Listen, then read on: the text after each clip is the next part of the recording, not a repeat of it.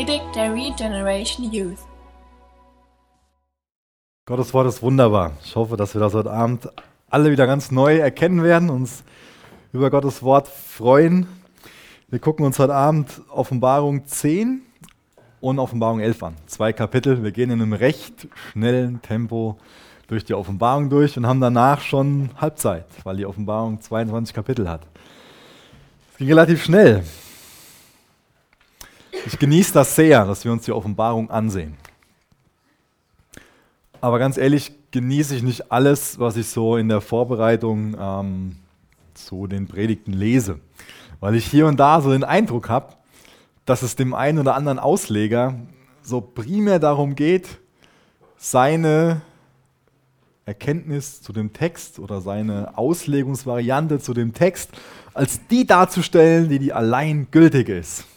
Und in der Offenbarung gibt es viele Sachen, wo man sich drüber streiten kann, wo es mir total einfach fällt, verschiedene Meinungen nebeneinander stehen zu lassen, die sich auch oft gar nicht zwangsweise widersprechen, sondern ja, wo es auch viele Dinge betrifft, die, die offen sind. Und ich glaube, wir können den Fehler machen, dass wir uns so an einzelne Details aufhängen.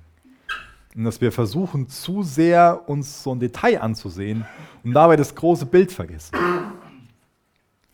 Ich liebe Gottes Wort und ich weiß, ihr liebt auch Gottes Wort, sonst würdet, ihr, sonst würdet ihr euch das gar nicht antun, freitagsabends fast eine Stunde hier zuzuhören. Ja? Ähm, allein das ist ja schon eine gewisse Wertschätzung dem, dem Wort gegenüber. Und wisst ihr, warum ich Gottes Wort so liebe? Und wisst ihr, warum ihr Gottes Wort so lieben solltet? Weil wir durch Gottes Wort Gott besser kennenlernen.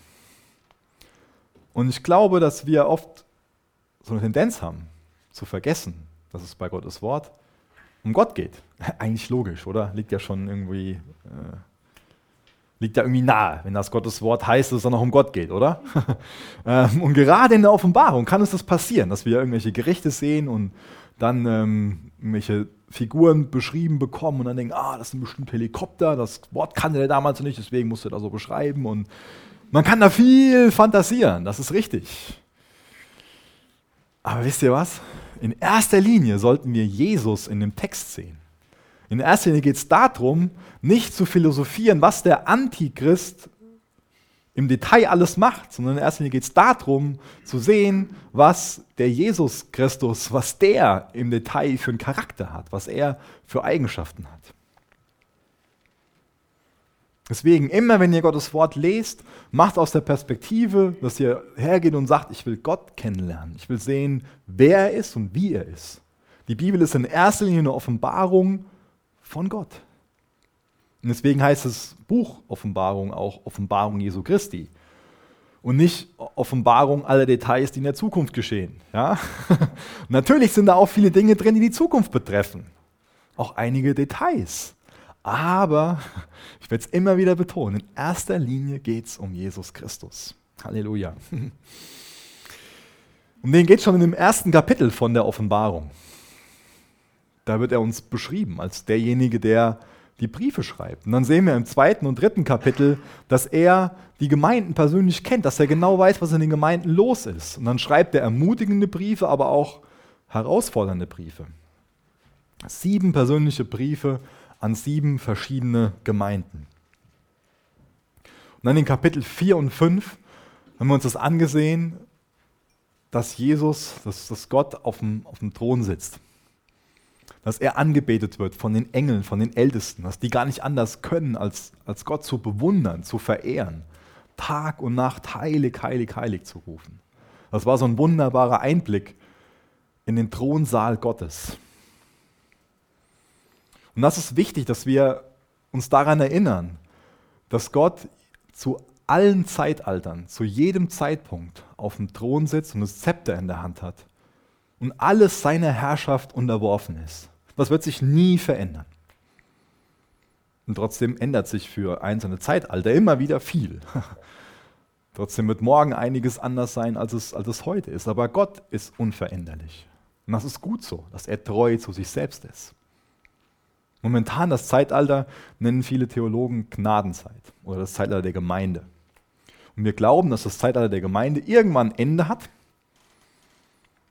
und dass das Ende Entrückung genannt werden kann. Das heißt, dass Jesus in die Wolken kommt und dass alle Nachfolger von Jesus, die mal gelebt haben, von Toten auferstehen und dann mit den Nachfolgern, die noch leben, entrückt werden in die Wolken.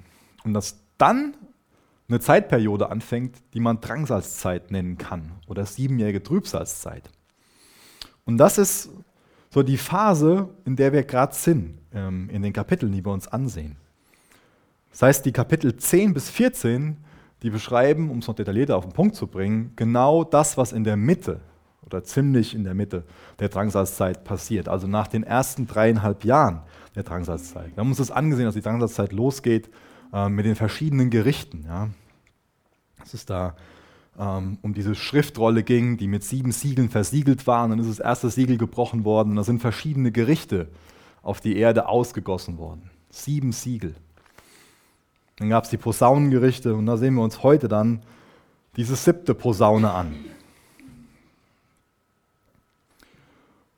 Und ich finde es interessant, dass es schon bei den Siegelgerichten so war, dass zwischen dem sechsten und siebten Siegelgericht so ein Zwischenspiel war.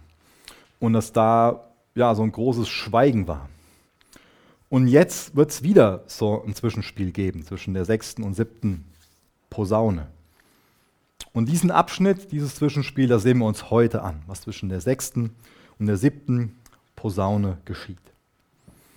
Und ich glaube, dass uns Gott diese Zeit geben will, damit wir neu fokussieren können. Ich weiß nicht, wer von euch gerne Bilder macht. Ich mache gerne Bilder. Und es kann sein, dass, ähm, das kann nicht nur sein, das kommt öfters bei mir vor. Ähm, da will ich zum Beispiel ein Bild von meiner Tochter machen. Ähm, und da ist irgendwas im Vordergrund. Ähm, keine Ahnung, als, als Beispiel, ich wollte jetzt ein Bild von Michael machen, ja. dann könnte ich dieses Mikrofon scharf stellen und der Michael ist im Hintergrund, aber völlig blurry, also völlig verschwommen. Ähm, und genauso kann es bei Gottes Wort gehen. Wir wollen eigentlich ein Bild von, von Michael machen, aber haben nur das Mikrofon drauf und sehen von Michael nur so ein, so ein paar Pixel, ja. wie das halt so ist beim Fokussieren. Und genauso kann es mit Gottes Wort geben. Das habe ich eben auch schon mal beschrieben, dass wir uns auf so Details irgendwo konzentrieren können und das große Bild, das, das vergessen wir irgendwo. Das, das ist dann außen vor. Und ich glaube, dass uns, dass uns Gott ganz bewusst Kapitel 10 und 11 gibt, damit wir uns auf das fokussieren können, damit wir auf das scharf stellen können, was wirklich wichtig ist. Und damit wir auch bereit sind, ein paar Dinge einfach blurry, verschwommen zu lassen. Das ist wichtig, dass wir diesen Mut haben, dass wir uns fokussieren auf Gott, um klar, um scharf zu sehen, wie er ist. Und dass wir bewusst manche Dinge, die in der Zukunft liegen und vielleicht auch manche Dinge, die im Text liegen, ein bisschen verschwommen lassen, um aber die Hauptsache klar zu sehen. Ich lese mal die ersten Verse vor, Offenbarung 10. Und ihr könnt das sehr, sehr gerne mitlesen. Offenbarung 10, Vers 1 bis 4. Vers 6.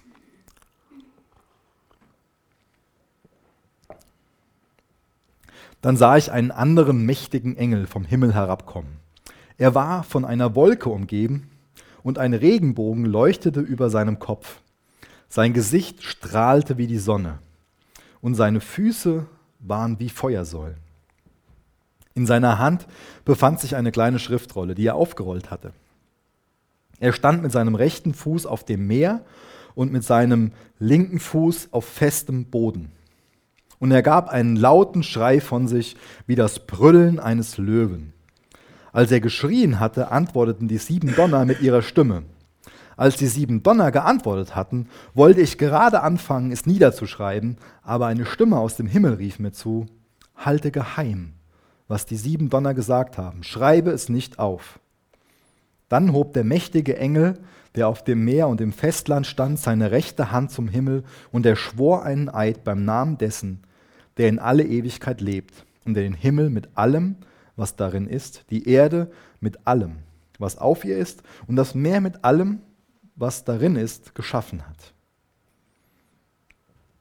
Im letzten Mal in Kapitel 9 haben wir uns so die Finsternis angeguckt wie sich der Abgrund auftut und Tausende, Abertausende von Dämonen aus dem Abgrund kommen und ganz, ganz finster. Vielleicht auch furchterregend. Und das Mutmachende jetzt in Kapitel 10 bekommen wir wieder viel Licht. Das ist toll. da tritt dieser Engel in Erscheinung. Ein sehr mächtiger Engel. Die ganze Symbolik, die beschreibt Majestät, Macht und Kraft. Und dieser Engel repräsentiert Gott und er muss aus der Gegenwart Gottes kommen. Er muss Zeit mit Gott verbracht haben, weil er Gott ähnlich ist. Auch das ist wieder so, ein, so eine als, als Randnotiz. Auch davon können wir wieder lernen. Wenn wir Zeit mit Gott verbringen, wenn wir ihm ähnlicher. Dieser Engel hat viele Eigenschaften Gottes, weil er Zeit mit Gott verbracht hat. Er kommt mit den Wolken. Eben habe ich beschrieben, dass auch Jesus wieder in die Wolken kommen wird und uns holen wird. Er ist mit Licht bekleidet. Füße wie Feuersäulen und ein Regenbogen kennzeichnet ihn. Ich mag das, einen Regenbogen zu sehen. Und ich finde das toll, dass, dass es oft so eine Sache ist, mit der sich Gott beschreibt. Das ist einfach Mut machen, uns daran zu erinnern, dass Gott selbst von sich sagt, ich habe euch Versprechen gegeben und die Versprechen, die werde ich halten. Gott wird sein Versprechen halten, die Welt nie wieder so zu richten, wie es mit der Flut getan hat. Das ist ein Zeichen von Gnade und Barmherzigkeit. Und das wünsche ich euch, dass immer, wenn ihr einen Regenbogen seht, dass ihr einfach euch daran erinnert, dass ihr so, so einen Geistesblitz habt. Dass ihr wie so ein, ein Pop-up innerlich bekommt, so Klick, Gott ist gnädig und Gott ist barmherzig. Das ist gut, wenn, wir solche Traditionen haben, im, im, im positiven Sinn. Das ist gut. Gott ist gnädig, er ist sanftmütig, er ist barmherzig. In dem ganzen Dunklen, was wir vorher gesehen haben, in dem ganzen Gericht, in dem ganzen, ganzen Bösen, sehen wir, das eineste Licht, die eineste Erleuchtung, die kommt, die kommt von Gottes Seite. Von den Menschen, da lesen wir nichts von Erleuchtung, da lesen wir nichts von Gnade und Barmherzigkeit. Da lesen wir nur von, von dunklen Dingen, von, von Verwüstung, von, von Chaos, von, von Terror, von Tod. das Licht, was da ist, die Gnade, die da ist, die Barmherzigkeit, die da ist, hat alles den Ursprung in Gott. Wir lesen davon, dass er mit dem einen Fuß dann ähm, auf der Erde steht, auf dem Festland, mit dem anderen ähm, auf dem Meer. Und ähm, das ist ein Kennzeichen davon, dass die Gerichte, die jetzt kommen werden, die ganze Schöpfung betreffen.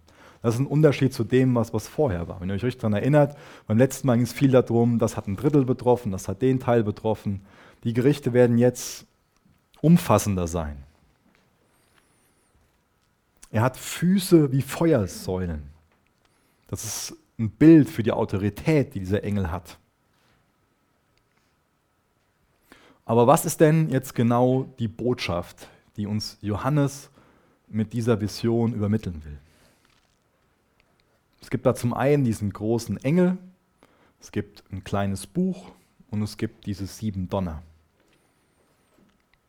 Es gibt eine Offenbarung. Ein Buch ist eine Offenbarung. Durch das Buch wird was kundgetan, wird was offenbar gemacht, was deutlich gemacht, was gezeigt. Und auf der anderen Seite gibt es diese sieben Donner, die ganz klar was, was gesagt haben. Das würde ich gerne mal hören, wie so Donner reden. Ähm, Finde ich sehr spannend. Aber was die geredet haben, was die, was die gesagt haben, darf Johannes nicht aufschreiben. Das musste ziemlich schwer für den gewesen sein. Ich weiß nicht, wie er das genau gemacht hat, ob er da irgendwie so die Vision hatte und da stand so und alles so schnell aufgeschrieben hat, um ja nichts zu vergessen. Ich kann mir gut vorstellen, dass der das alles schnell aufschreiben wollte. Und so fasziniert davon war, so hören sich Donner an und das haben die gesagt und das will ich euch sagen. Und er hat das alles gesehen. Aber Gott sagt ihm, nein, das sollst du nicht aufschreiben. Auf der einen Seite wird was offenbart, auf der anderen Seite wird was versteckt. Auf der anderen Seite gibt es dieses Geheimnis. Ich mag keine Geheimnisse. Mögt ihr Geheimnisse? Bei mir war es früher immer so, ich erzähle euch jetzt einen, einen Schwank aus meiner Kindheit. Ähm, ich wusste fast jede Weihnachten, was ich von meinen Eltern geschenkt bekomme. Und nicht, weil ich eine Wunschliste hatte und immer das gewählt worden ist, was ganz oben stand, sondern ich habe natürlich mitbekommen, wann meine Eltern einkaufen waren. Und ich wusste, wo die Sachen versteckt sind. Und man kann sich ein scharfes Messer nehmen und das Tesa aufmachen und aufblättern und gucken, was da drin ist. Dabei wäre es doch schön gewesen, an Weihnachten überrascht zu werden, oder? Ich mag keine Geheimnisse. Deswegen habe ich immer nach den Geschenken gesucht und eigentlich auch immer gefunden und immer gewusst, das und das ist da drin. Naja, ganz viel kriminelle Energie. Jetzt hat uns Gott so viel gesagt so viel geoffenbart. Warum verbietet er jetzt dem Johannes, diese Dinge aufzuschreiben? Warum?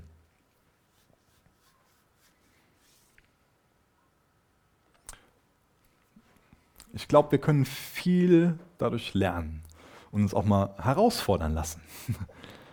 Ich wünsche mir, dass uns das herausfordert und dass es so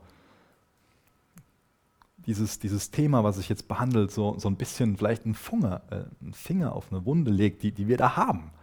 Ich habe diese Wunde, ich will immer so gewisse Sachen wissen. Das mit dem Geschenk war jetzt ein bisschen ein banales Beispiel, da, da bin ich heute drüber. Aber ich habe andere Fragen. ist toll, gell? Auch ich bin ein bisschen erwachsener geworden. Ha. Uh. Aber es gibt andere Dinge, da will ich gerne wissen, was, was Masse ist. Da habe ich Fragen. Da will ich keine Antworten drauf haben. Und ich glaube, wir alle haben Fragen, wo wir Antworten drauf haben wollen. Dinge, die uns kirre machen. Vielleicht auch oft Dinge, die Gott betreffen, wo wir fragen, bah, warum? Guck dir diese Ungerechtigkeit an. Fragen können uns ziemlich, ziemlich wurmen.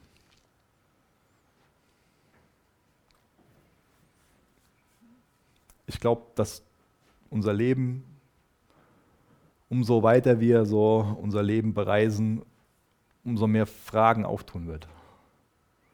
Mir geht es auf jeden Fall so. Ich will euch nicht entmutigen, aber umso älter ich werde, natürlich kriege ich auch ein paar mehr Antworten, aber umso mehr Fragen bekomme ich. Mit 15, da glaubt man noch, man weiß alles. Zumindest habe ich mit 15 geglaubt, alles zu wissen. Aber umso älter ich werde, umso mehr weiß ich, dass ich nichts weiß. Ja?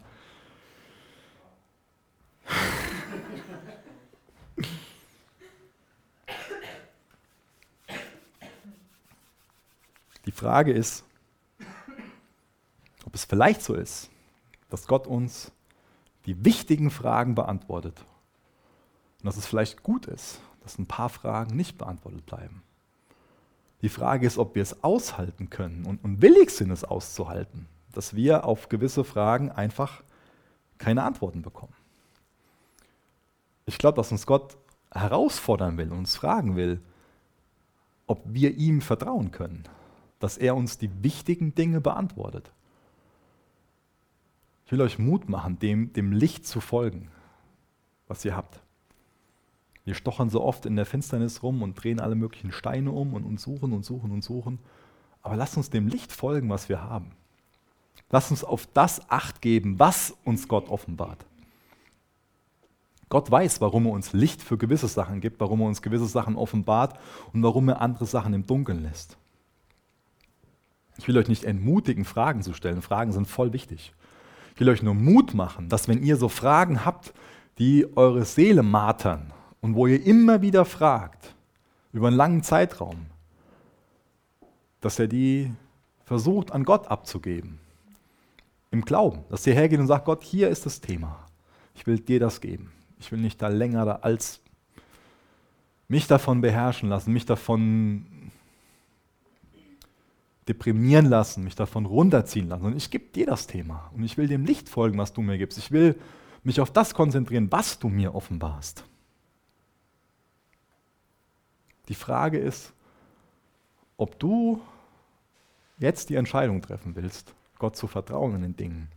Oder ob du deine Gedanken weiter kreisen lassen willst. Kann es sein, dass Gott uns das wirklich Wichtige offenbart. Wenn du alle Antworten auf die Fragen, die dir wichtig sind, haben musst, um leben zu können, dann kannst du nicht wirklich leben. Das Leben, das wird eine Reise bleiben mit, mit vielen Unbekannten, definitiv. Uns bleiben viele Fragen. Es bleibt die Frage, wo, wo ist denn Gott? Ich habe viele offene Fragen. Wenn ich mir gerade angucke, was mit vielen koptischen Christen passiert oder was weltweit generell mit Christen passiert, wie viele Christen verfolgt werden, wie viele Christen von, allein nur von ISIS geköpft werden, wo ich, wo ich Ungerechtigkeit sehe, dann stelle ich mir Fragen. Wo, wo ist denn Gott? Wir haben auch in Kapitel 6 gelesen, dass die Märtyrer gefragt haben, Herr, wie lange noch? Wie lange soll es noch dauern? Und die bekommen jetzt eine Antwort in Vers 6b, im zweiten Teil. Ich habe eben nur den ersten Teil gelesen. Er sagte, Gott wird nicht länger warten, sondern wenn der siebte Engel seine Posaune erklingen lässt, wird Gottes verborgener Plan erfüllt werden. Es wird genau so geschehen, wie er es seinen Dienern, den Propheten, verkündet hat. Was uns Jesus hier sagt, ist quasi, hey, wartet noch ein bisschen ab, ich bin auf dem Weg.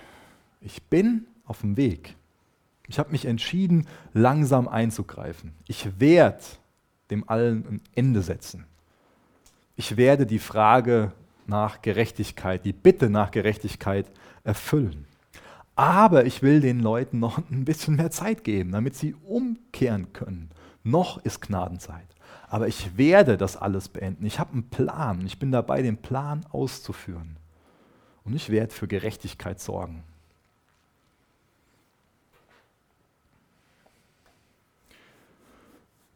Viele von euch waren ja im Sommer mit auf der Freizeit in Österreich. Das war eine lange Fahrt mit, mit äh, für uns alle, aber besonders für uns mit, mit zwei Kindern im Auto. Ähm, der Ben Ole hat das erste Mal in Herborn gefragt, Papa, wann sind wir denn da?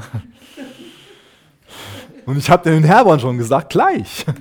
Äh, und ich glaube, uns geht's. Naja, gleich. Für mich, für mich, für mich sind sieben Stunden nicht mehr so viel.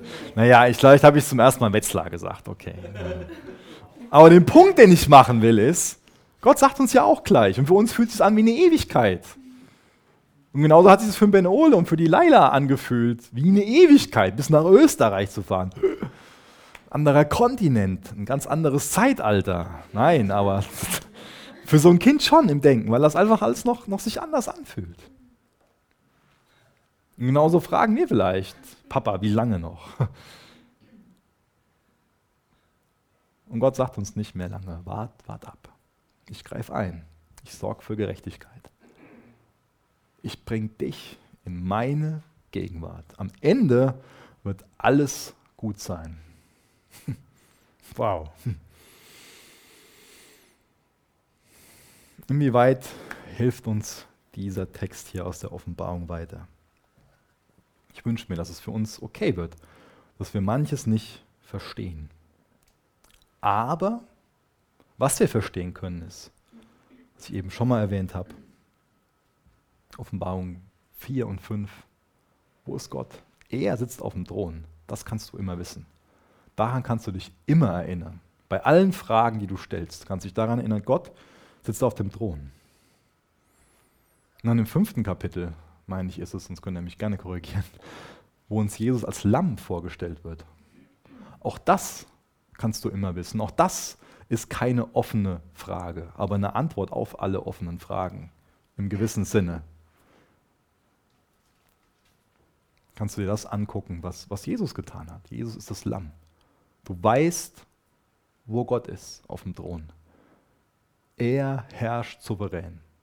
Du weißt, was Jesus getan hat. Er hat die Erlösung für dich möglich gemacht. Die Vergebung deiner Schuld hat dich reingewaschen. Auch das ist beantwortet. Und später in Offenbarung, Kapitel 21, da weißt du, wie es am Ende aussehen wird, dass am Ende alles gut ist. Du in Gottes Gegenwart. Alles wunderbar, du genießt seine Herrlichkeit. Das, das sind drei wichtige Dinge, oder? Wir haben viele Fragen, ja, aber wir wissen, wer auf dem Thron sitzt, wir wissen, was Jesus getan hat und wir wissen, wie es ausgeht. Das sind, das sind wichtige Antworten. Die helfen uns durchzuhalten. Johannes 16, Vers 33. Ich habe euch das alles gesagt, damit ihr in mir Frieden habt. Hier auf der Erde werdet ihr viel Schweres erleben. Aber habt Mut, denn ich habe die Welt überwunden. Das ist toll. Halleluja. Danke, dass Jesus die Welt überwunden hat.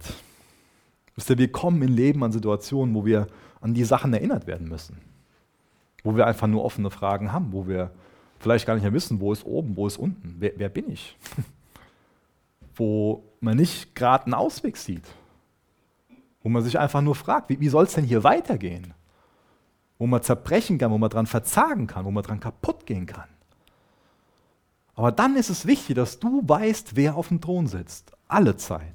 Dann ist es wichtig, dass du weißt, was Jesus getan hat. Dann ist es wichtig, dass du weißt, wenn noch nicht alles gut ist, ist es noch nicht das Ende, weil am Ende ist alles gut.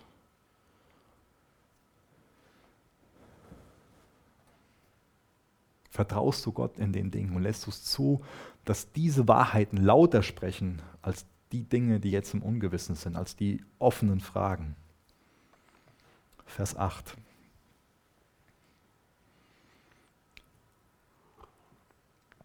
Dann sprach die Stimme aus dem Himmel wieder mit mir. Geh und nimm die geöffnete Schriftrolle von den Engeln entgegen, der auf dem Meer und im Festland steht. Da trat ich zu ihm und bat ihn, mir die Schriftrolle zu geben. Und ich sagte zu mir, ja, nimm sie und iss sie. Zuerst wird sie in deinem Mund süß wie Honig schmecken, aber nachdem du sie heruntergeschluckt hast, wird sie dir bitter im Magen liegen. Ich nahm die kleine Schriftrolle aus der Hand des Engels und aß sie. Und sie schmeckte süß in meinem Mund, aber in meinem Magen war sie bitter. Dann sagte jemand zu mir, du musst noch weiter prophetisch reden über viele Völker, Nationen, Sprachen und Könige. Das Erste, was mir aufgefallen ist, er muss die Schriftrolle nehmen. Ich glaube, dass es verbildlicht, dass wir die Erkenntnis oder die Offenbarung haben wollen müssen. Ist das Deutsch? Ich weiß es nicht. Was ich sagen will ist, Gott zwingt uns nicht sein Wort auf. Gott zwingt uns nicht irgendeine Offenbarung auf. Aber er reicht es uns und wir können es nehmen. Willst du Erkenntnis, willst du die Offenbarung nehmen, willst du Gottes Wort nehmen und lesen? Und dann ist er dieses Buch, da bekommt diese Phrase, die wir oft sagen, Bücher verschlingen, so eine ganz andere Bedeutung, oder? Also auch das kann man so wörtlich nehmen, genau. So ein Prophet, der kann Gottes Wort nur aussprechen, wenn er vorher Gottes Wort zu einem Teil von sich gemacht hat, zum Teil seines eigenen Lebens. Und so ist es für uns heute noch. Wir können Gottes Wort nur aussprechen, wenn wir es zu einem Teil von uns gemacht haben, wenn wir es uns einverleibt haben. Ja. Wenn man das weitergeben will, muss man sich Gottes Wort zu eigen machen. Ich finde es spannend, wie jüdische Kids lesen gelernt haben. Weiß das jemand von euch? Nee? Finde ich voll, voll interessant. Und zwar haben die so eine, so eine Tafel bekommen, so eine Schiefertafel. Und dann hat der Lehrer so Honig und Mehl gemischt und dann auf die Tafel geschrieben. Also er hat diese Honig-Mehl-Mischung dann quasi als Kreide genommen so und was aufgeschrieben. Ähm, Buchstaben und so. Und dann hat er gesagt, dass der Buchstabe so oder das ist Wort so und so. Und wenn die es richtig gesagt haben, dann durften die es ablecken. Ja? Das war Süßigkeit, ja. Das ist eigentlich eine ziemlich coole Lernmethode, oder? Ja? Und ich glaube, dass sie dieses Bild im, im, im Sinn hatten. Das Bild kommt ja oft vor in der Bibel, dass Gottes Wort für uns so süß wie, wie Honig ist. Gottes Wort enthält ganz süße Versprechen. Ja? Die sind da drinnen. Aber Gottes Wort enthält auch bittere Warnungen. Ich glaube, das merken wir, wenn wir durch die Offenbarung lesen. Da ist vielleicht das ein oder andere da, was uns bitter aufstößt. Gottes Wort kann uns bitter aufstoßen. Und dann müssen wir uns die Frage stellen, wie gehen wir damit um, wenn uns Gottes Wort bitte aufstößt? Wie, wie gehen wir damit um? Wie gehst du damit um, wenn Gottes Wort Sünde in deinem Leben aufdeckt?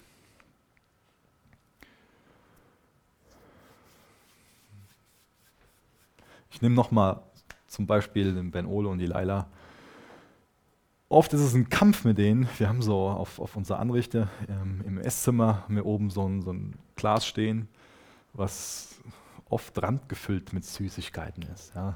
Und dann wollen die die Süßigkeiten essen. Es ist oft ein Kampf darum. Und gerade dann, natürlich, wenn sie hungrig sind und noch das Letzte irgendwie vorbereitet wird zum, zum Essen. Und dann geht es oft darum, dass sie die Süßigkeiten essen wollen. Und ähm, wenn wir sie essen, wenn wir ihnen Süßigkeiten geben würden, vorm Essen wollen sie natürlich nichts mehr von dem richtigen Essen haben. Ganz klar. Ja? Und für uns ist es irgendwie so klar, dass wir nicht irgendwie nur Süßigkeiten essen können, vor, bevor wir eine richtige Mahlzeit haben. Aber ist uns das auch geistig gesehen klar? Gehen wir her und sagen, wir, wir, wir wollen nur so die Süßigkeiten wegessen? So, oder vielleicht ein anderes Bild zu gebrauchen, die Rosinen rauspicken? Oder gehen wir her und sagen, wir, wir lieben Gottes Wort, alles, was da drin steht, auch das Bittere. Wir lieben, dass Gott uns dahin führt, dass uns Dinge bitter aufstoßen. Wir lassen uns zu, dass er Sünde aufdeckt. Wir, wir, wir, wir wertschätzen das. Wir wissen, was Gott im Sinn hat. Wir wissen, dass Gott uns liebt.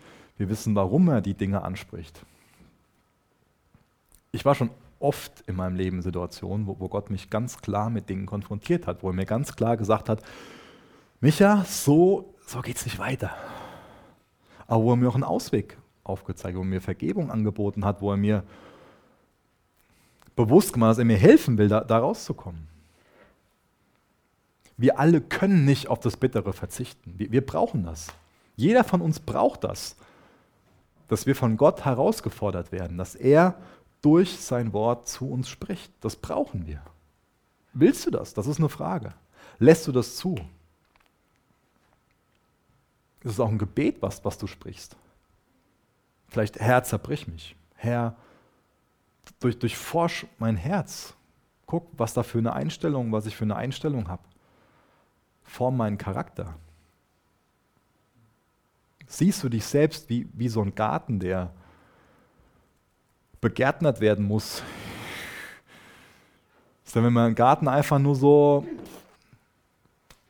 wenn man da alles wachsen lässt, das weiß jeder von uns, dass dann da viel Unkraut hervorkommt, dass dann auch schöne Blumen gar nicht mehr sich weiterentwickeln können, sondern dass es einfach nur Chaos wird. Sehen wir auch Gott in der Rolle, dass, dass er der Gärtner von unserem Leben ist. Dass wir ihm sagen, hey, ich will, dass du Unkraut raustupfst. Ich will, dass du da die Büsche beschneidest.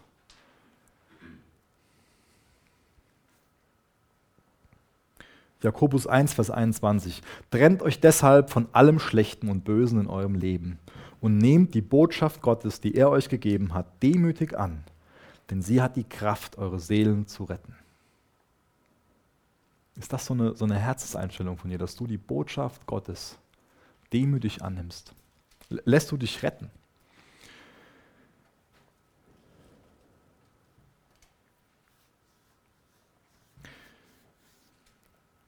Ich lese mal die erste Hälfte vom elften Kapitel. Kapitel 11, Abvers 1.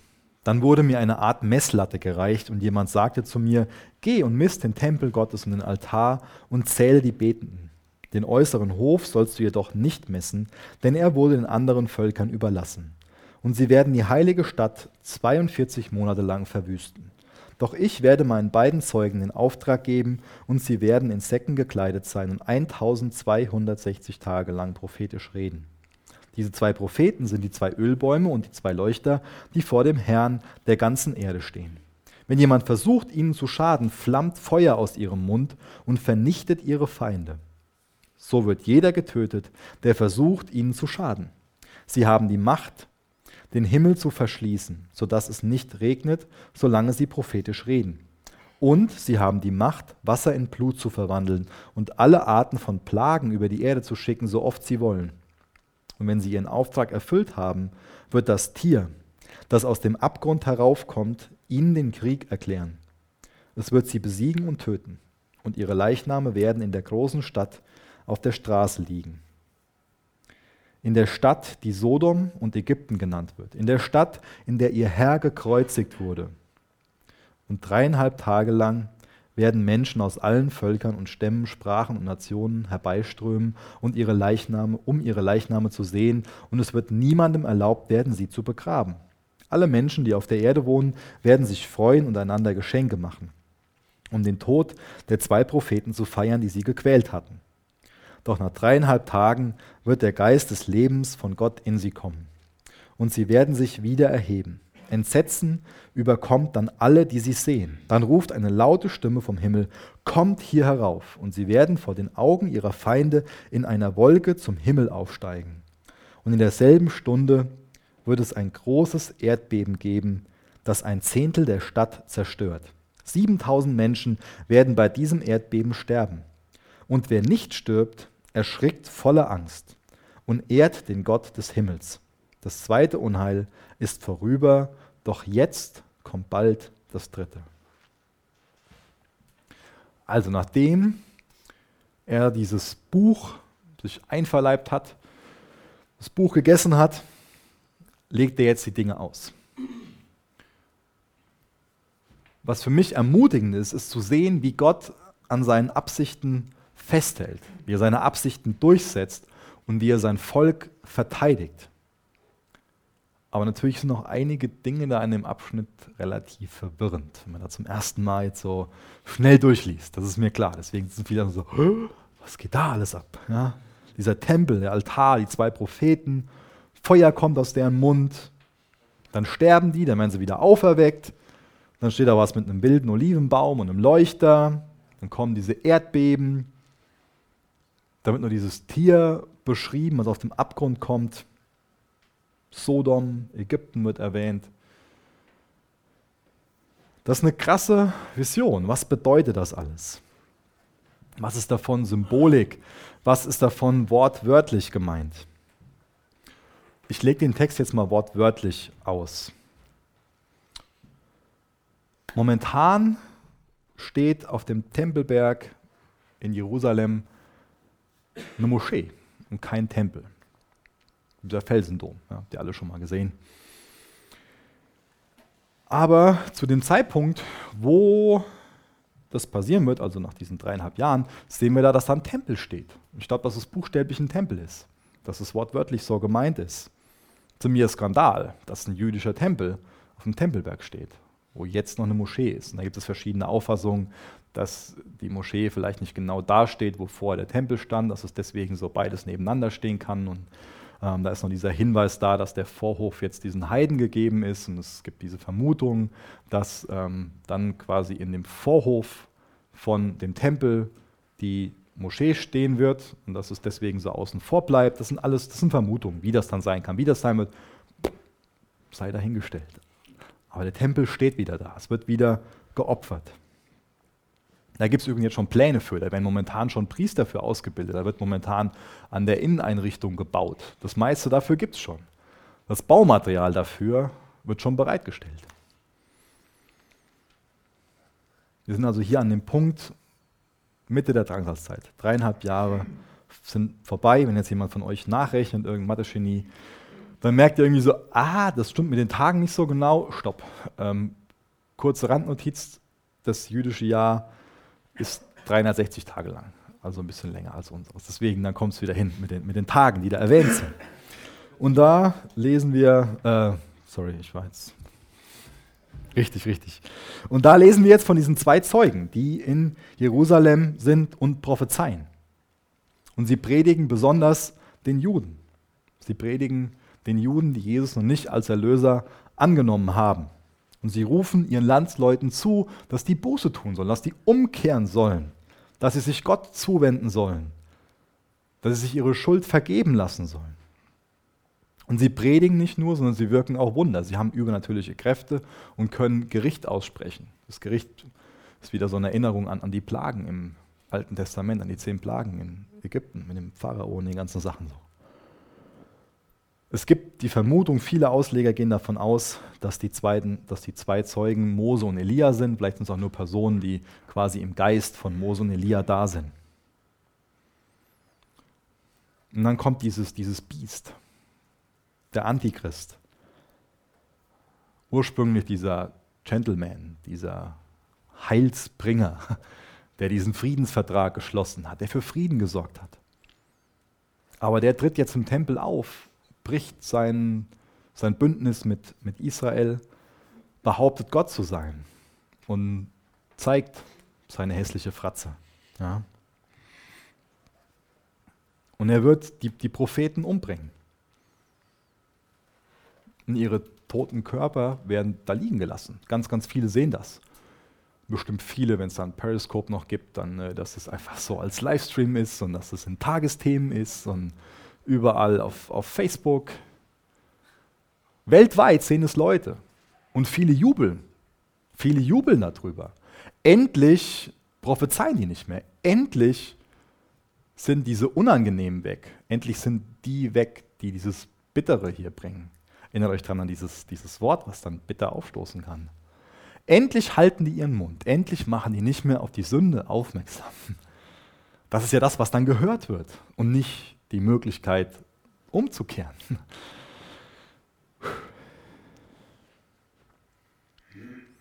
Aber was dann auch bestimmt für extra lange Tagesschau sorgt, ist, dass die auferstehen werden.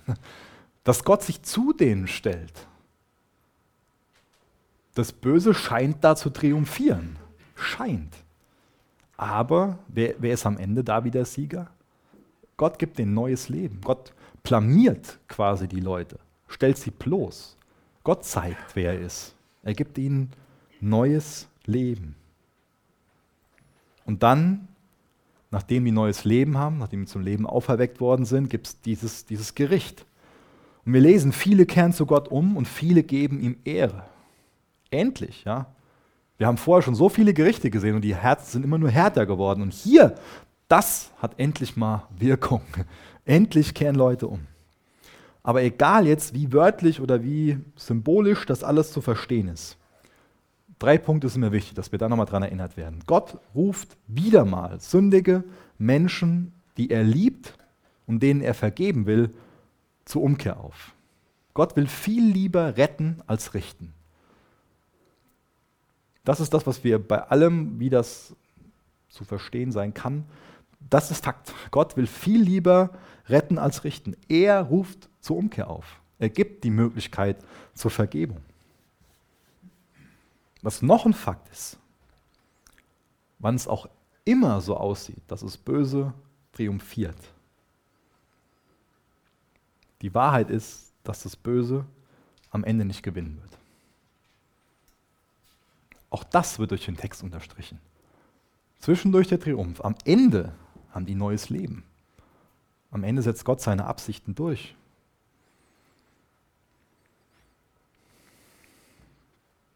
Und das ist auch der dritte Punkt. Am Ende ist es wieder mal so, dass Gott sein Volk bewahrt und seine Absichten erreicht. Menschen werden gerettet. Gott wird sein Volk bewahren. Lesen Vers 15 weiter bis zum Ende. Dann blies der siebte Engel in seine Posaune und laute Stimmen riefen im Himmel, die ganze Erde ist jetzt zum Reich unseres Herrn und seines Christus geworden und er wird in alle Ewigkeit herrschen. Und die 24 Ältesten, die vor Gott auf ihren Thronen saßen, fielen vor ihm nieder und beteten Gott an. Und sie riefen, wir danken dir, Herr, Gott Allmächtiger, der ist, der immer war. Denn jetzt hast du von deiner großen Macht Gebrauch gemacht und deine Herrschaft angetreten. Die Völker waren zornig auf dich, doch jetzt ist die Zeit deines Zorns gekommen. Jetzt ist die Zeit, die Toten zu richten und deine Diener zu belohnen.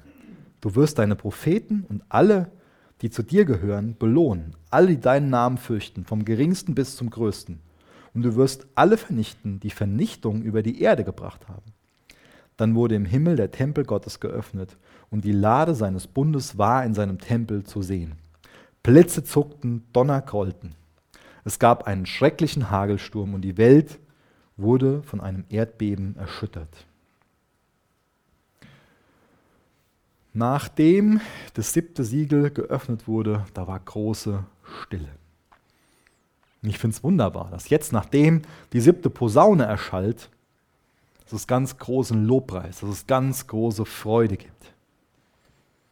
Der sich darüber gefreut wird, dass das Königreich Gottes auf die Erde kommt.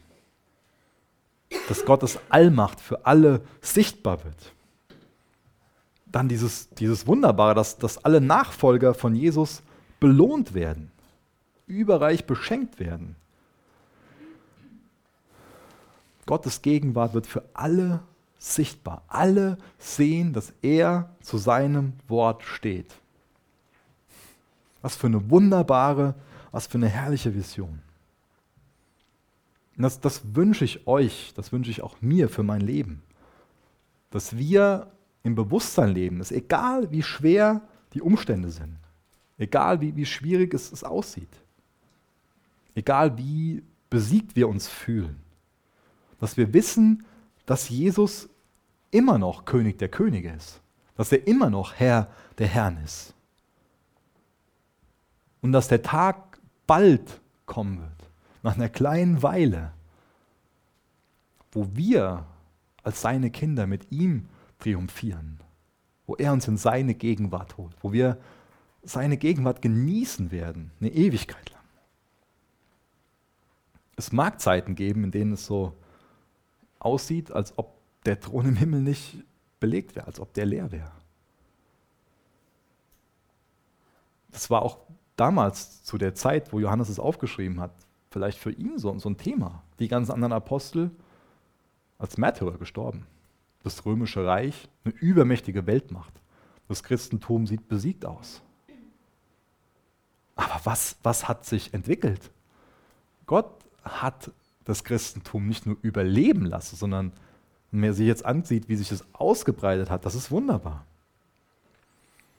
Und dann bekommen wir einen Einblick da rein, was die Ältesten machen. Die verlassen ihren Thron, die beten Gott an. Warum? Weil sie nochmal anerkennen, dass Jesus souverän herrscht. Da müssen wir immer wieder daran erinnert werden. Gott ist souverän. Jesus herrscht souverän. Warum noch? Das Zweite, er richtet in Gerechtigkeit. Und das Dritte, er belohnt gnädig und großzügig. Das ist wunderbar, dass, dass Gott seine Kinder belohnen wird. Und dass, dass die Leiden von seinen Kindern in seiner Gegenwart vergessen werden. Römer 8, Vers 18. Ich bin aber davon überzeugt, dass unsere jetzigen Leiden bedeutungslos sind im Vergleich zu der Herrlichkeit, die er uns später schenken wird. Das ist wunderbar. Daran sollten wir uns klammern. Wir können jetzt oft fragen, Herr, warum das? Warum das Leid? Warum passiert das? Aber dann können wir uns daran klammern. Ich bin davon überzeugt, dass unsere jetzigen Leiden bedeutungslos sind im Vergleich zu der Herrlichkeit, die er uns später schenken wird. Was ich ganz bedeutsam finde in dem Text, ist, dass wir da in Vers 18 lesen, dass es da Völker gibt, die zornig auf Gott sind. Warum sind die zornig auf Gott? Wenn wir uns die Herrlichkeit darin ansehen, wenn wir uns ansehen, wie gnädig er ist, wie sehr er uns vergeben will, wie kann das denn sein? Wir, wir lesen doch hier laufen davon, dass bevor Jesus als Löwe kommt, er zuerst als Lamm gekommen ist. Bevor er kommt, um zu richten, ist er erst gekommen, um zu retten. Das bietet er uns allen an. Ist dir das bewusst? Wie, wie kann es da sein, dass Völker zornig sind ihm gegenüber? Gott kann niemand anklagen. Keiner hat das Recht, auf Gott zornig zu sein. Keiner kann sich bei Gott beklagen, kann irgendwie sauer auf ihn sein. Denn Gott gibt so viele Gelegenheiten zur Umkehr. Er bietet uns so oft Vergebung an. Wie gehst du mit so Gelegenheiten um, wo Gott dich anspricht?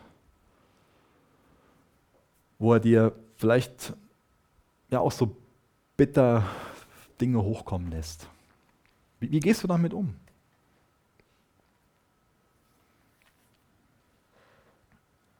In Vers 18 lesen wir, die Vernichtung über die Erde gebracht haben. Und das finde ich ziemlich ironisch. Da will ich uns nochmal dran erinnern zum, zum Abschluss. Die Frage ist nicht, ob wir Anbeter sind, sondern die Frage ist, was wir anbeten. Das ist wichtig, dass, dass wir da nochmal zum, zum Schluss drüber nachdenken, das an uns rankommen lassen. Die Frage ist nicht, ob wir Anbeter sind. Wir als Menschen beten automatisch irgendwas an. Die Frage ist nur, was wir anbeten. Ob wir den Schöpfer aller Dinge anbeten, wie wir in dem Text gelesen haben, dass es viele machen, oder ob wir anstelle von dem, dem Schöpfer anzubeten, Geschöpfe anbeten oder die Schöpfung anbeten. Und das ist die Ironie an der Sache, die ich gerade schon erwähnt habe. Dass diejenigen, die die Schöpfung anbeten, in Wahrheit das, was sie anbeten, nicht verehren, sondern zerstören. Die Vernichtung über die Erde gebracht haben. Das ist, das ist Ironie. Ja? Denn sie haben die Schöpfung zugrunde gerichtet. Sie haben sich quasi gegen die Schöpfung gerichtet, indem sie sie angebetet haben und nicht den Schöpfer als Schöpfer verehrt haben. Das dürfen wir nie vergessen, dass Gott Schöpfer ist, dass wir seine Geschöpfe sind. Gott ist Schöpfer der ganzen Welt und er hat nicht die Absicht, das haben wir auch im Text gelesen, die ganze Welt zu zerstören, einfach nur kaputt zu machen, sondern er fordert sie als sein Eigentum zurück.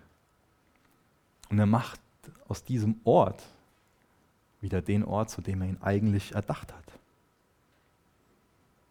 Dem Ort, den er schon im Sinn hatte, bevor der Mensch rebelliert hat, bevor der Mensch die Schöpfung durch seine Rebellion so entstellt hat. Und Gott richtet nicht die Schöpfung per se, sondern diejenigen, die seine Schöpfung zerstören. Gott rettet seine Schöpfung von den Kräften, die sich gegen das Leben richten. Das ist wunderbar, dass wir das sehen, dass, es, dass, es, dass der Zeitpunkt da gekommen ist, dass der Tod endlich stirbt, dass es den nicht mehr gibt. Das lebe das Leben, oder? Am Anfang von dem Kapitel haben wir einen Tempel auf der Erde gesehen. Jetzt am Ende von dem Kapitel sehen wir diesen Einblick in diesen himmlischen Tempel. Da bekommen wir so, so einen Fokus drauf, eine Aufmerksamkeit wird darauf gerichtet. Und das finde ich wunderbar. Dass wir daran erinnert werden, durch die ganze Symbolik, durch die Bilder, die verwendet werden. Gott, Gott will gegenwärtig sein. Und das fand ich auch wunderbar, dass das auch gerade durch die ersten Lieder und das, was gebetet worden ist, dass das bewusst gemacht worden ist. Gott will gegenwärtig sein. Bringt uns in seine Gegenwart.